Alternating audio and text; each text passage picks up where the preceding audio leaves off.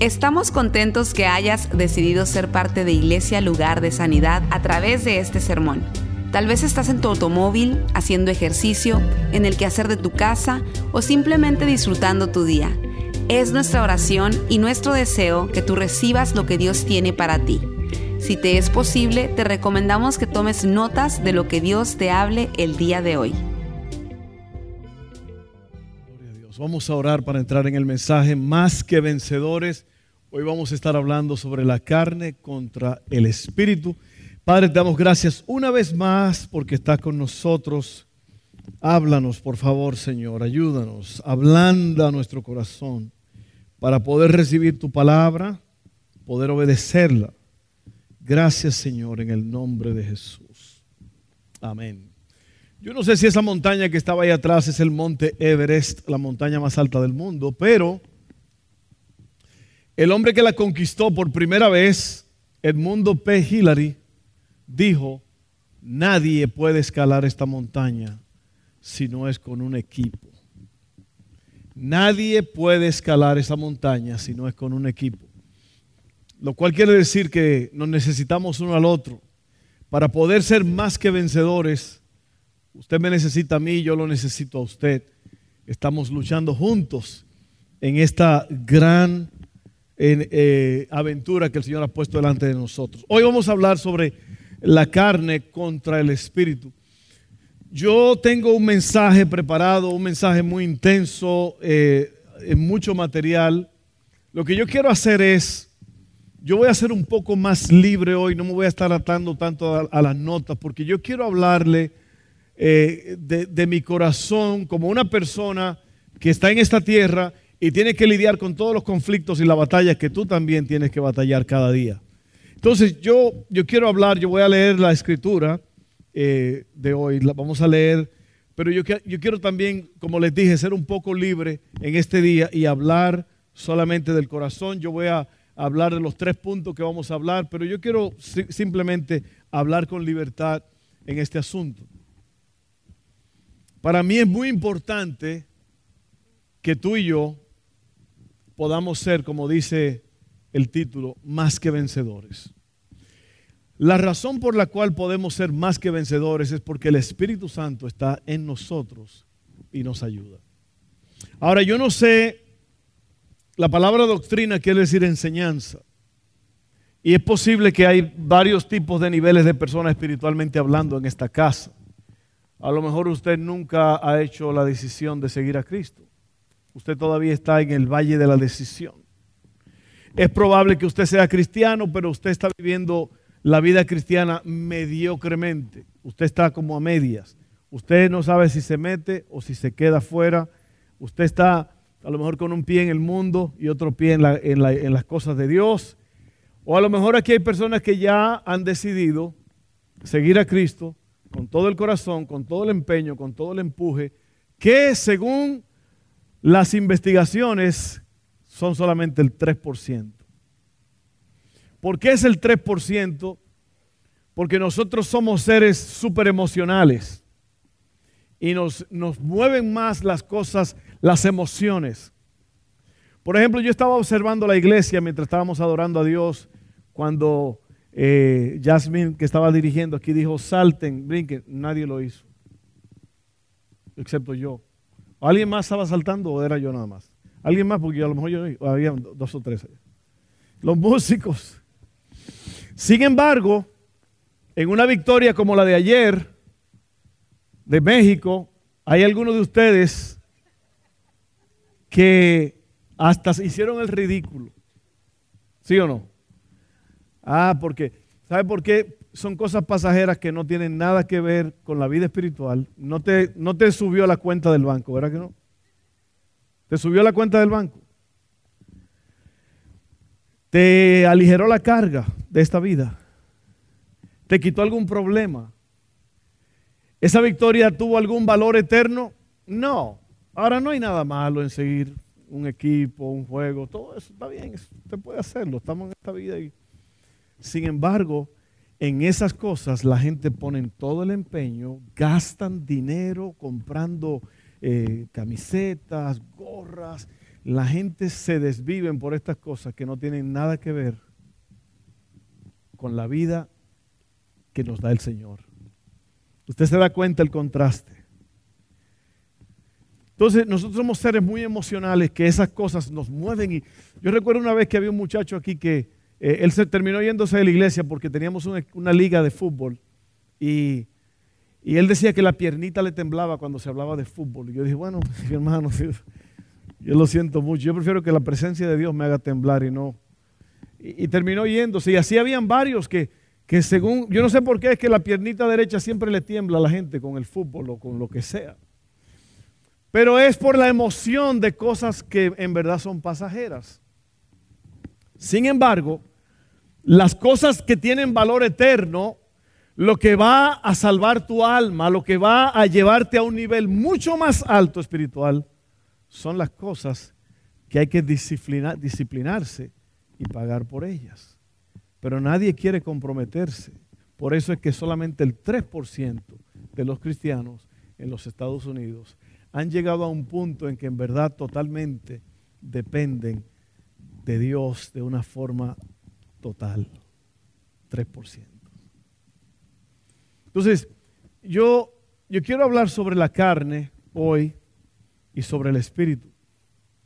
La Biblia dice que hay una lucha en el corazón de cada creyente, de cada persona que, que está caminando con Dios. Es una lucha interna Dice la Biblia que el Espíritu de Dios nos anhela celosamente. El Espíritu Santo está en nosotros. Cuando usted acepta a Jesucristo como su Salvador personal, usted le dice sí al Señor, usted pide perdón, Dios lo acepta y ocurren ciertos milagros en la vida interior que muchas veces no nos damos cuenta, otras veces sí. En el momento de la conversión a Jesucristo, muchas personas reciben una, una una emoción grande, una experiencia extraordinaria, otros no tanto. Pero el asunto es que algo ha ocurrido. Cuando usted acepta a Jesucristo, su espíritu se aviva, se despierta para poder ahora oír a Dios, lo que el Espíritu nos habla a nosotros. Por eso la Biblia dice que antes de aceptar a Cristo, de venir a Cristo, estábamos muertos en delitos y pasiones. Pero el Espíritu de vida en Cristo nos ha hecho libre de todas esas cosas del pasado.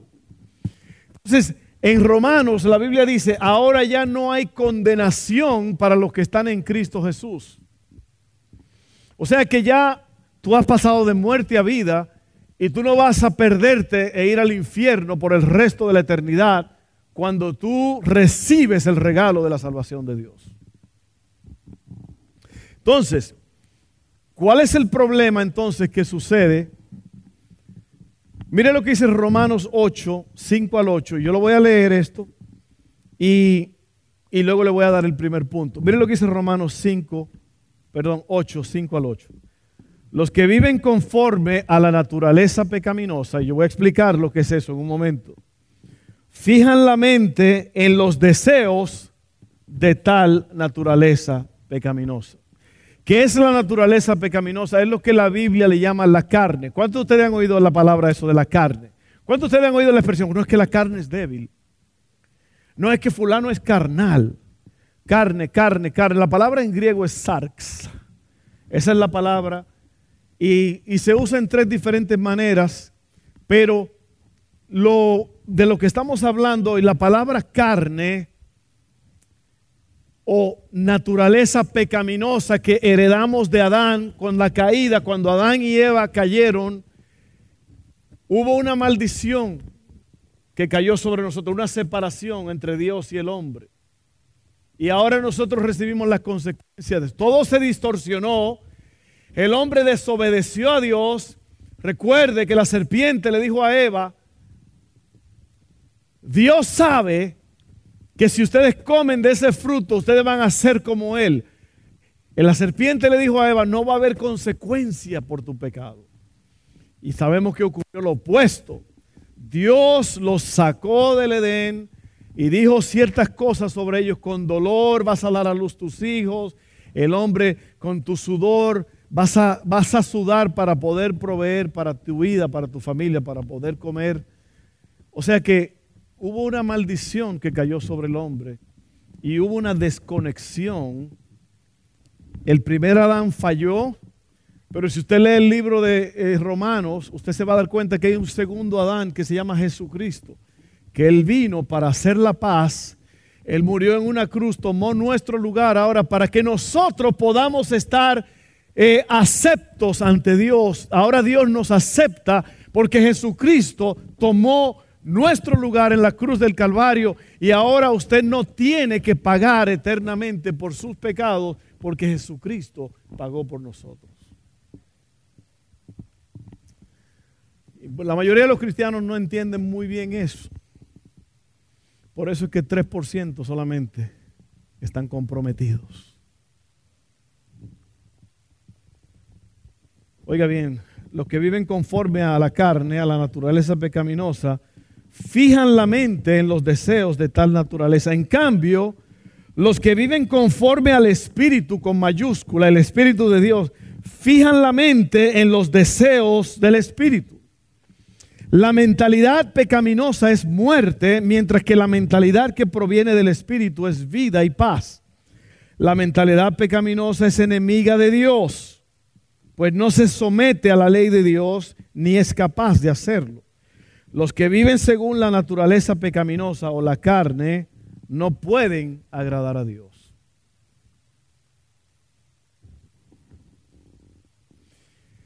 Y en Gálatas 5 usted ve una lista extraordinaria de las obras de la carne. La carne tiene obras, pero el espíritu tiene frutos. Y estas son las obras de la carne. Adulterio, fornicación, envidia, lascivia, celos, iras, contiendas. Una lista de todas estas cosas que, no, que, no, que están oprimiéndonos son, son las obras de la carne. O sea, el que vive en la carne, usted puede ser cristiano y estar operando en esto. Simple y sencillamente. Usted puede ser cristiano y darse al adulterio, a la fornicación y vivir como si nada. Y eso es peligroso. Cuando nosotros como cristianos estamos operando en celos, en idolatría, en tantas cosas, Dios no está de acuerdo con eso. Amén. Entonces, miren esto, yo voy a continuar esto. La primera cosa que sucede es, número uno, todos tenemos esa tendencia. Todos estamos bajo el poder de la carne si no nos cuidamos, que es la tendencia a hacer lo malo. La carne es la tendencia que está en ti a hacer lo malo. Hemos hablado esto antes, que a un niño usted no le tiene que enseñar a ser egoísta. Los niños son egoístas por naturaleza. ¿Por qué? Porque eso está escrito en el corazón. Mire la condición del mundo, mire las guerras, mire las, la el odio, el rencor, los robos, los asesinatos, los homicidios. Mire el mundo. Usted se va a dar cuenta que hay un problema. Y el único que puede resolver ese problema es Dios. Y los únicos que han tenido la, la, oportunidad de, de vivir la vida excelente de Dios son los cristianos, pero el 97% están en la carne. Por eso el mensaje se llama el espíritu o la carne contra el espíritu. Entonces ahí mismo Pablo dice en Gálatas 5, pero el fruto del Espíritu es gozo, paz, paciencia, benignidad, fe, mansedumbre, dominio propio. ¿Se da cuenta? Lo opuesto es el fruto. Entonces, lo que pasa aquí es esto, miren. Ah, el fruto es un resultado. Para que el fruto suceda tiene que haber una relación entre la planta y la tierra. La planta tiene que estar sana y tiene que estar absorbiendo las sales, las aguas y sales minerales de la tierra para poder producir fruto. Una planta sana, una planta que está absorbiendo aguas y sales minerales, es una planta que automáticamente va a dar fruto. Entonces, si usted no está caminando en el Espíritu, usted va a estar operando en las obras de la carne, que son que adulterio, fornicación, lascivia. Son tres cosas que tienen que ver con la carne y la inmoralidad sexual. Luego hay otras cosas que tienen que ver con eh, infidelidad a Dios. Y luego otras cosas que tienen que ver con la, la problemas con la gente a tu alrededor. Entonces, en esta tarde, tú y yo tenemos la oportunidad de decidir si nosotros vamos a ser cristianos carnales o cristianos espirituales. La carne es lo más fácil, 97% están en la carne. ¿Por qué? Porque la carne siente. Tú te sientes a ver un juego, una emoción, una película, ¡ah! pero tú estás en la presencia de Dios y estás mirando. En vez de involucrarte, en vez de meterte en la presencia de Dios, que estaba aquí ahorita, está aquí y va a seguir estando. Nosotros cambiamos eso por la carne. Por eso es que los cristianos se involucran más en adulterio, fornicación, celos, contiendas, pleitos, ¿Por qué?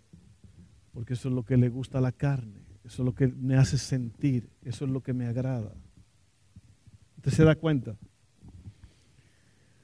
Lo que yo le estoy hablando a ustedes es una de las cosas más difíciles del mundo, más difíciles para los cristianos y más difíciles para un pastor predicarlo. Por eso es que las iglesias están llenas de entretenimiento y llenas de esto y esto, porque a la gente hay que entretenerlo, como ir a un teatro para que puedan ir a la iglesia. Un mensaje como este que te está desafiando es lo que Dios quiere hablarnos. ¿Por qué? Porque Dios te está diciendo, escápate. Yo escribí algo ayer, bueno, de hace tiempo, pero lo, puse otra vez ayer. Y es que se me va a olvidar, se me va a olvidar. Ahorita me, me vuelve a la mente, no se preocupe. Todos tenemos esa tendencia. La carne dice, no quiero hacer lo que Dios quiere, quiero hacer lo que yo quiero. La carne es la tendencia que hay en cada persona a actuar independientemente de Dios. Y centrar su interés en sí mismo. ¿Cuántos saben de lo que estoy hablando? Le damos la bienvenida al adulterio, a la fornicación, y vivimos en unión libre, se me zafó la correa. Eso pasa cuando los tacos, hay tacos en abundancia. Sentí como que un... Eso pasa cuando usted está operando en la carne, usted tiene celos, usted tiene ira, tiene contienda. Hace una semana, una, como unos cinco o seis días, yo fui a una a un lugar que se llama Jack in the Box. ¿Cuántos saben lo que es? Jack in the Box, un restaurante. Fui con Haley, al mediodía teníamos una hambrita ahí, paramos. Y yo pedí, pedí la orden y cuando fui, llegué a la ventana para pagar, la mujer me dice, son tanto, eh, ¿quieres alguna salsa con esto? Yo le digo, oh sí, mira, quiero esta, esta. Y cuando le estaba diciendo, ¡bram! me cerró las ventanas y siguió y se fue. Cuando ella volvió, yo le dije, oye, no me dejaste terminar de hablar, te estaba hablando, yo te estaba hablando y me cerraste las ventanas en mi cara. Y dijo, eso, eso opera así solo. Y no, no, pero tú la cerraste porque yo te estaba hablando. Eh, y ella se puso en contra del cliente. Ahora, mi reacción pudo haber sido una de dos. Hacer un alboroto ahí porque como cliente yo tengo derecho a ciertas cosas, ¿no? Incluso hay una cosa que dice por ahí que casi la mayoría del tiempo el cliente está en el derecho. Ella se tiró en contra de su organización porque puso su organización en vergüenza. ¿Sabe lo que yo hice? Yo le dije, mire, simplemente cancele la orden y todo está bien. Y me fui. Fui a otro lugar. Yo pude haber seguido. yo pude haberme vengado, yo, pude, yo tenía todo el derecho, yo, tengo, yo pude haber llamado a la compañía, yo pude hacer un montón de cosas. Pero ¿sabe por qué no lo hice? Porque yo no estoy para hacer la guerra. Yo no estoy para... Eh, yo no estoy para sufrir en problemas. Por eso es que la gente, mire, cada día la gente está dompeándose uno al otro. Iras, contiendas, tantos problemas. Usted lo puede ver en el trabajo, la gente se agarran a golpes. En la calle, alguien choca a alguien, el otro se baja maldiciendo, ¿por qué me chocaste? O sea que es una la naturaleza pecaminosa es lo que hace que tú operes en ira, contienda, celos, pleitos, adulterio, fornicación. Y si usted no se cuida, usted va a vivir la vida así. La pregunta que yo te hago y la pregunta que Dios hace es cuándo vas a ser un cristiano espiritual. ¿Cuándo vas a arreglar las cosas?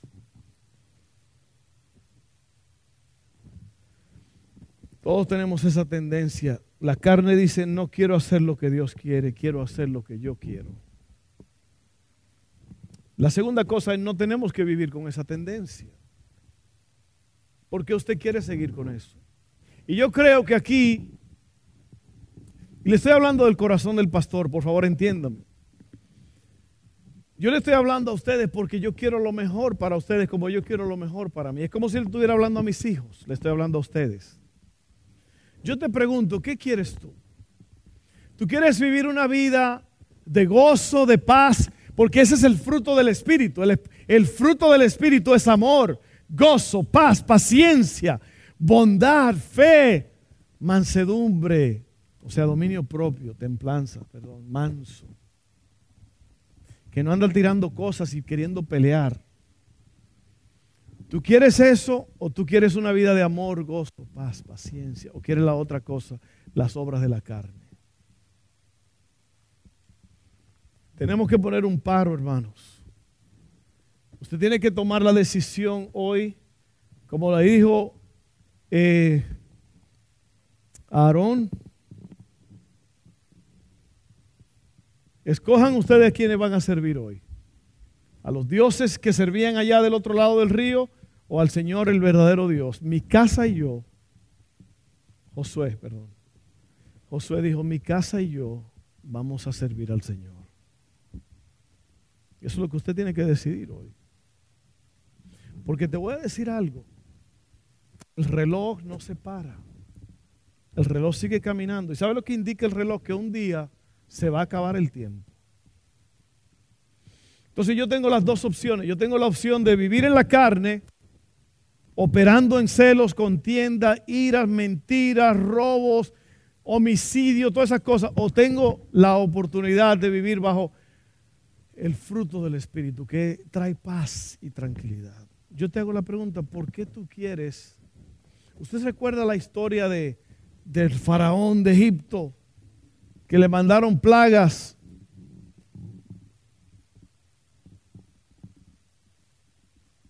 Y Moisés fue donde el faraón porque había una plaga de ranas. Y le dijo, ¿cuándo quiere que te quite las ranas? Y dijo, mañana. Oiga bien, ¿eh?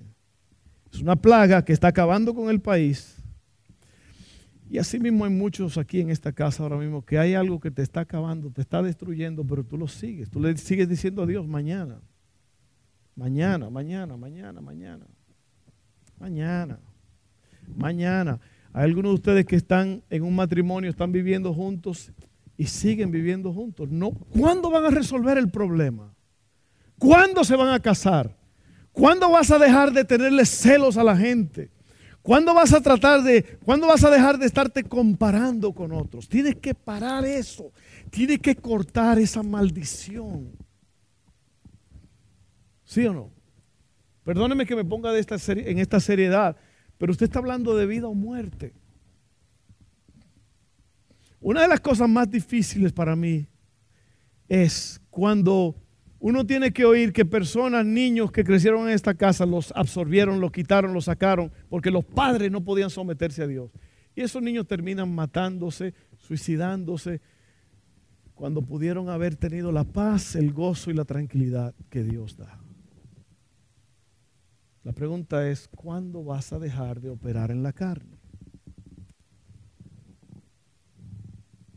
¿Cuándo vas a dejar de hablar mentiras? ¿Cuándo vas a dejar de escribir mentiras en una aplicación? ¿Cuándo vas a dejar de que cuando alguien te vende un carro, te dice ponle tanto para que no me cobren impuestos y tú lo haces como, como una oveja que va al matadero?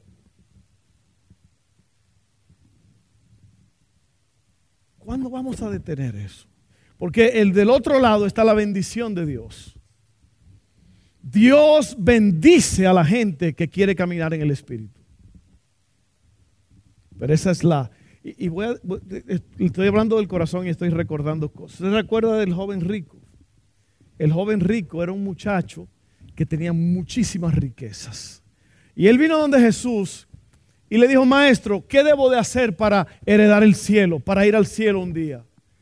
Y Cristo le dijo, bueno, eh, guarda los mandamientos. Los mandamientos no matarás, no codiciarás, todas esas cosas. Usted lo sabe, los diez mandamientos. Y él le dijo, yo he hecho todo eso desde mi juventud. Y Cristo le subió a la presión, al compromiso. Y le dice, ok, entonces Ve y vende lo que tienes y dáselo a los pobres.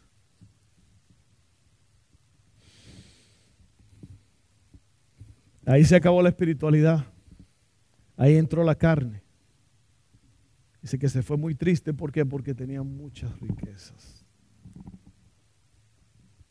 Entonces, en verdad es una opción que tenemos cada uno de nosotros. Dos opciones, perdón vivir en la carne, o sea, en la naturaleza de Adán, en, lo, la programación. Déjeme decirle algo muy importante. Cuando usted nació, usted nació en un ambiente que pudo haber sido malo, pudo haber sido paupérrimo, pudo ser medio, mediocre o pudo haber sido bueno. Yo no sé.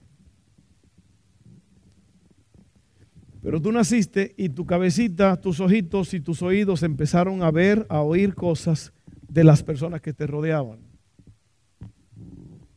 Ahí fue donde a lo mejor usted aprendió esto, aprendió aquello, aprendió aquello. Y todo eso, eso fue una programación que usted tuvo en la cabeza. Y como actúa la carne, esa naturaleza pecaminosa es que todo eso es una programación que tú, ahora vienes a Cristo, aceptas a Cristo, estás en la iglesia, eh, experimentaste el gozo de la salvación, pero ahora tú sigues operando sigues otra sigues, sigues mintiendo, sigues teniendo celos, sigues con un desastre en tu vida. ¿Por qué? ¿Usted sabe por qué? Porque hay una programación en tu vida que te dice que sigas haciendo eso. Es como una, una programación en una computadora que hay que desprogramarla. ¿Y sabe cómo se desprograma eso? ¿Usted sabe cómo usted se desprograma? De los celos, de las iras, de la contienda, de los problemas, del adulterio, de la fornicación. ¿Usted sabe cómo usted se desprograma de eso? La respuesta está en Romanos 12. No te conformes a este mundo, al patrón de este mundo, sino renuévate por medio de qué? Renueva tu mente. Entonces, como todas las cosas en la vida, nosotros tenemos que aprender a sacrificar y a comprometernos y a disciplinarnos para poder obtener las cosas grandes de Dios, que ya son nuestras. Entonces, usted es nueva criatura, usted está sirviendo a Dios, pero todavía es esclavo del pecado. ¿Cuántos de ustedes saben lo que les estoy hablando? Y todavía usted no ha podido desprogramarse. Todavía usted tiene inmoralidad en la cabeza. Todavía usted rápidamente cuando para salir de uno, oh sí, sí fue así, una mentirota se le zafa, como si fuera nada. Porque es una programación que usted tiene. Usted tiene que desprogramarse. Hay una ley que se llama la ley de la emancipación, que fue cuando Abraham Lincoln, ¿se recuerdan los esclavos? Abraham Lincoln abolió esa ley. Ahora se acabó la esclavitud.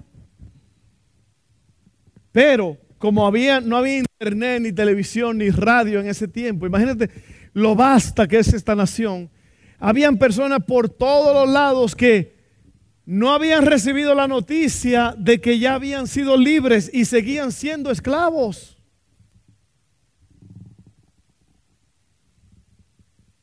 Y llegaban los mensajeros a estas mansiones, a estos plantations, a estas plantaciones donde estaban los esclavos. Y le decían, mire, aquí está el decreto del presidente de la nación que ustedes ahora son libres. ¿Por qué? Porque el conocimiento es poder. El problema es que la mayoría de los cristianos nunca agarran este libro, donde está la victoria. eh, eran libres en papel, pero no lo habían experimentado en lo personal. Y así hay muchos cristianos que ya Jesucristo pagó en la cruz por nosotros. Ya el Espíritu Santo vive en nosotros. Todo se ha hecho, pero no podemos cruzar porque estamos en la carne. Y usted es el que decide hoy si usted va a seguir operando en ira, en venganza, en, reacciones, porque la persona no es conocida por sus acciones, sino por sus reacciones. Si usted entra en una habitación oscura, es posible que vea una rata o una cucaracha. ¿Lo han visto o no? Usted ha prendido la luz y vio un, un animal que salió y se escondió. La luz no produjo la cucaracha ni la rata. Lo que hizo fue que la expuso. Porque eso es lo que nosotros, somos, lo que, lo que nosotros se manifiesta cuando nos provocan. esa mujer me provocó en ese restaurante y yo pude haberme levantado y con odio y con rencor, pero yo dije, no, yo voy a vivir mi vida al máximo. ¿Cómo reaccionas tú cuando te oprimen ese botón? Te dicen algo de tu cuerpo, de tu vida, y tú pegas un salto, un brinco, y te ponen en posición de pelea. Eso es lo que tú eres. Se llama la carne. ¿Cuántos saben de lo que estoy hablando? Alguien dijo, no hay nada malo en mirar la belleza de una mujer, el problema es cuando tú das la vuelta otra vez para volverla a mirar. ¿Sí o no? Cristo dijo, fue más allá del adulterio, cuando usted mira a una mujer y ella la quiere en su corazón, usted ya está maquinando, es como si tuviera en el acto mismo de adulterio. ¿Cuándo nos vamos a detener? ¿Cuándo vamos a detener ese tren que viene sin frenos? La ley de la emancipación. Ya usted, la Biblia dice lo que usted tiene, que usted tiene la victoria. Pero pastor, ¿y por qué yo no siento? Porque usted no, no se ha comprometido. Es más fácil operar en la carne. Es más fácil explotar en ira. Es más fácil mirar es más fácil mentir. Fuiste tú, fue, eh, no, no, yo, eh, fue, él, fue él, fue él. ¿Sí o no? Así que yo no sé qué porcentaje de ustedes va a entender y a recibir este mensaje hoy. Pero dice la Biblia que hay una lucha en nosotros. Y yo creo que le dije eso hace poco, que un misionero iba en un taxi, creo que en la India, no sé, hay muchas versiones de esto, pero lo importante es la, moraleja. Dijo Cantinflas, la moraleja es esa. Que le dijo el, taxista al, al turista, dijo, siento que hay una lucha dentro de mí. Son como dos leones que están peleando dentro de mí. El león, de el león del espíritu y el león de la carne. Y están luchando allí adentro. Y la Biblia dice eso en Gálatas 4, 5, vea. Y el turista se sentó en el borde del asiento y le dijo, ¿quién y cuál de los dos está ganando? Y él dijo, el que yo alimento más.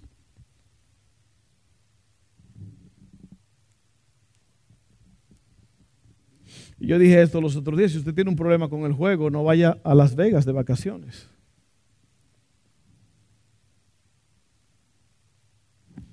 Si usted tiene problemas con alcohol, con droga, con lo que sea, no se junte con las personas que lo instigaban a eso. Yo escribí algo que decía, dime con quién andas y te diré a quién te estás pareciendo.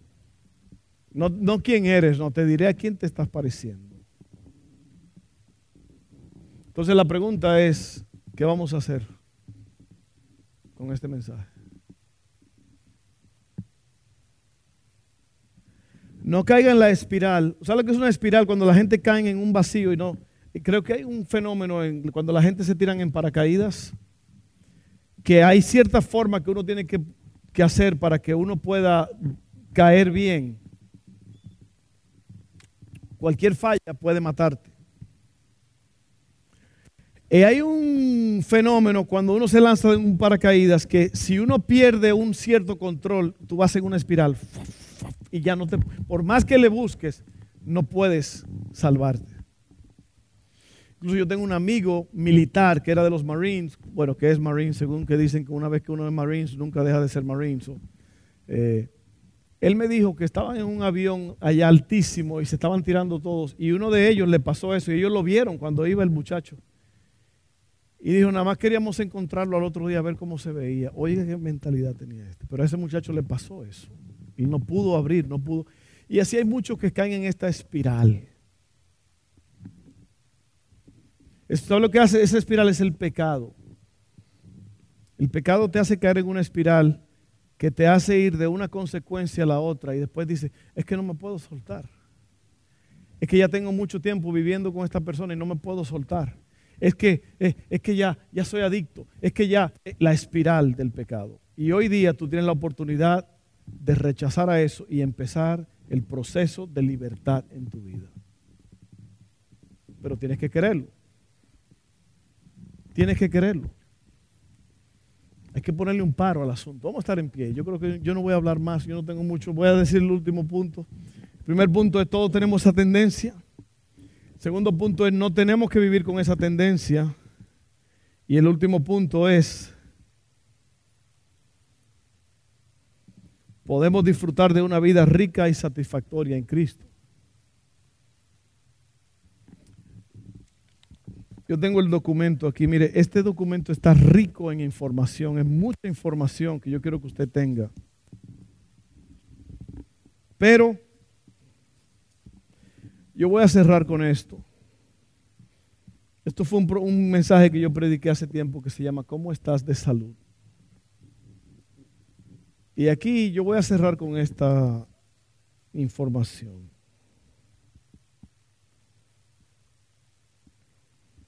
El proceso para la salud mental comienza con asumir nuestra responsabilidad ante Dios. Es lo que usted renuncia. Lo que usted confiesa. Lo que usted abandona. A quien usted perdona. A quien usted perdona y la verdad que usted cree y en la cual está firme, lo que lo hace libre. Entonces, usted puede romper la maldición hoy. Probablemente para muchos de ustedes no es fácil. Pero por eso es que nosotros tenemos tres cosas que nosotros hacemos en esta iglesia, que es congregar, crecer e ir. Congregar, nos congregamos, nos reunimos y al reunirnos tenemos uno al otro para poder crecer juntos, que es la segunda cosa.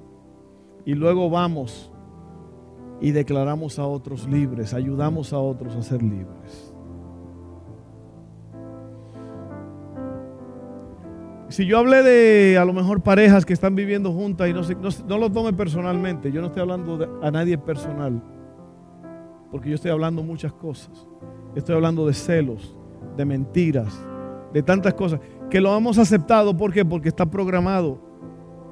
Entonces, ¿cómo usted se va a desprogramar de todo esto? ¿Cómo usted se va a desprogramar de los celos, de la vida, de la contienda? ¿Cómo usted se va a desprogramar de operar en la carne? Usted tiene que empezar a programarse con lo que usted mete en su cabeza ahora. El apóstol Pablo dijo, el espíritu de vida en Cristo me ha librado del poder de la carne y del pecado. Usted tiene que abrir las páginas espectaculares de este libro. Y allí usted va a encontrar la bendición de Dios y empezar a vivir y a practicar eso. La desprogramación no es que usted tiene que dejar eso, tiene que dejarlo. no, no, yo no estoy hablando de eso, yo estoy hablando de que usted se meta en una relación íntima con Dios. Usted empieza a leer la palabra, usted tenga tiempo de adoración. Esas son disciplinas muy buenas. ¿Y qué va a pasar? Va a pasar lo que yo le llamo el síndrome de la taza de café o el efecto de la taza de café, es, ¿cuánto lo han hecho? Usted tiene una taza de café negro que usted está lavando los trastes, esto es para los que lavan trastes, Usted mete la taza de café negro debajo del agua limpia que está cayendo. ¿Cuánto lo han hecho? Y empieza, yo lo hago. Ahí el pastor es el que lava los trastes en la casa de vez en cuando. Yo lo hago. Y usted pone la taza de café y ese café negro que alguien lo dejó, lo que sea, usted empieza a ver que el agua limpia empieza a caer en la taza de café negro y empieza a salir café negro. Y luego empieza a salir café, se va como poniendo más clarito, más clarito. Y después de un rato, ¿qué pasa? Agua limpia. Eso es lo que hace la vida en Cristo.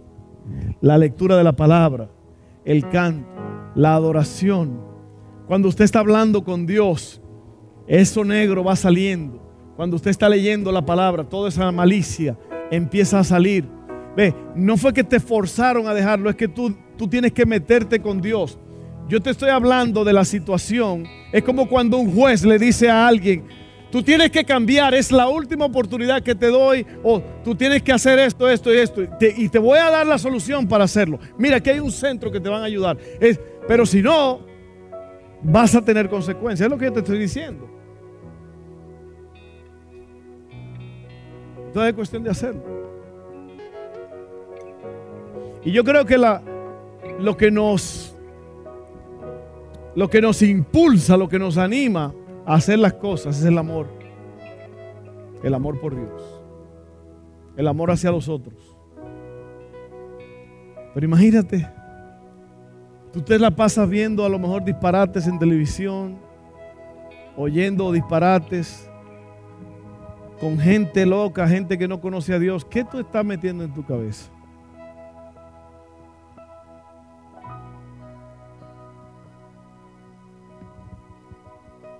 El plan de Dios para tu vida aquí está y casi nadie sabe qué hay ahí. ¿Cuándo fue la última vez que la leíste? ¿Cuánto fue la, ¿Cuándo fue la última vez que te sentaste con un lápiz a escribir notas?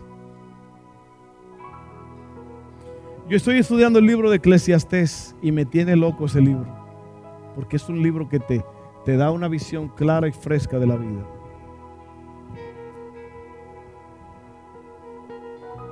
Aquí está el documento de Dios para ti. Ese es el manual del alma. Aquí te dice cómo arreglar los problemas del corazón, los problemas de, relaciones que no trabajaron, los problemas de tu fe, cuando tu fe falla, que tú quieres explotar. Los problemas, todos los problemas tienen solución. Aquí está la paz, aquí está la tranquilidad. Vamos a ver cuántos valientes hay aquí que van a ser más que vencedores el único medio es la palabra de Dios, una relación con Él, porque si no vas a seguir en lo mismo, vas a seguir en lo mismo, la espiral, la espiral. ¿Sabes cuál es el problema? Que el paracaídas, cuando tú quieras jalarlo, no vas a poder jalarlo. Amén. Y con todo esto les digo que los amo con todo el corazón. Puedes comenzar el camino hacia la libertad hoy mismo. Si has intentado pero sigue fallando, deja de intentar con tus propias fuerzas. Luchamos contra el pecado con las armas de la gracia. Encuentra personas que caminen contigo. Juntos disfrutarán de la presencia de Dios y te permitirán transformar tu vida. Vamos a orar.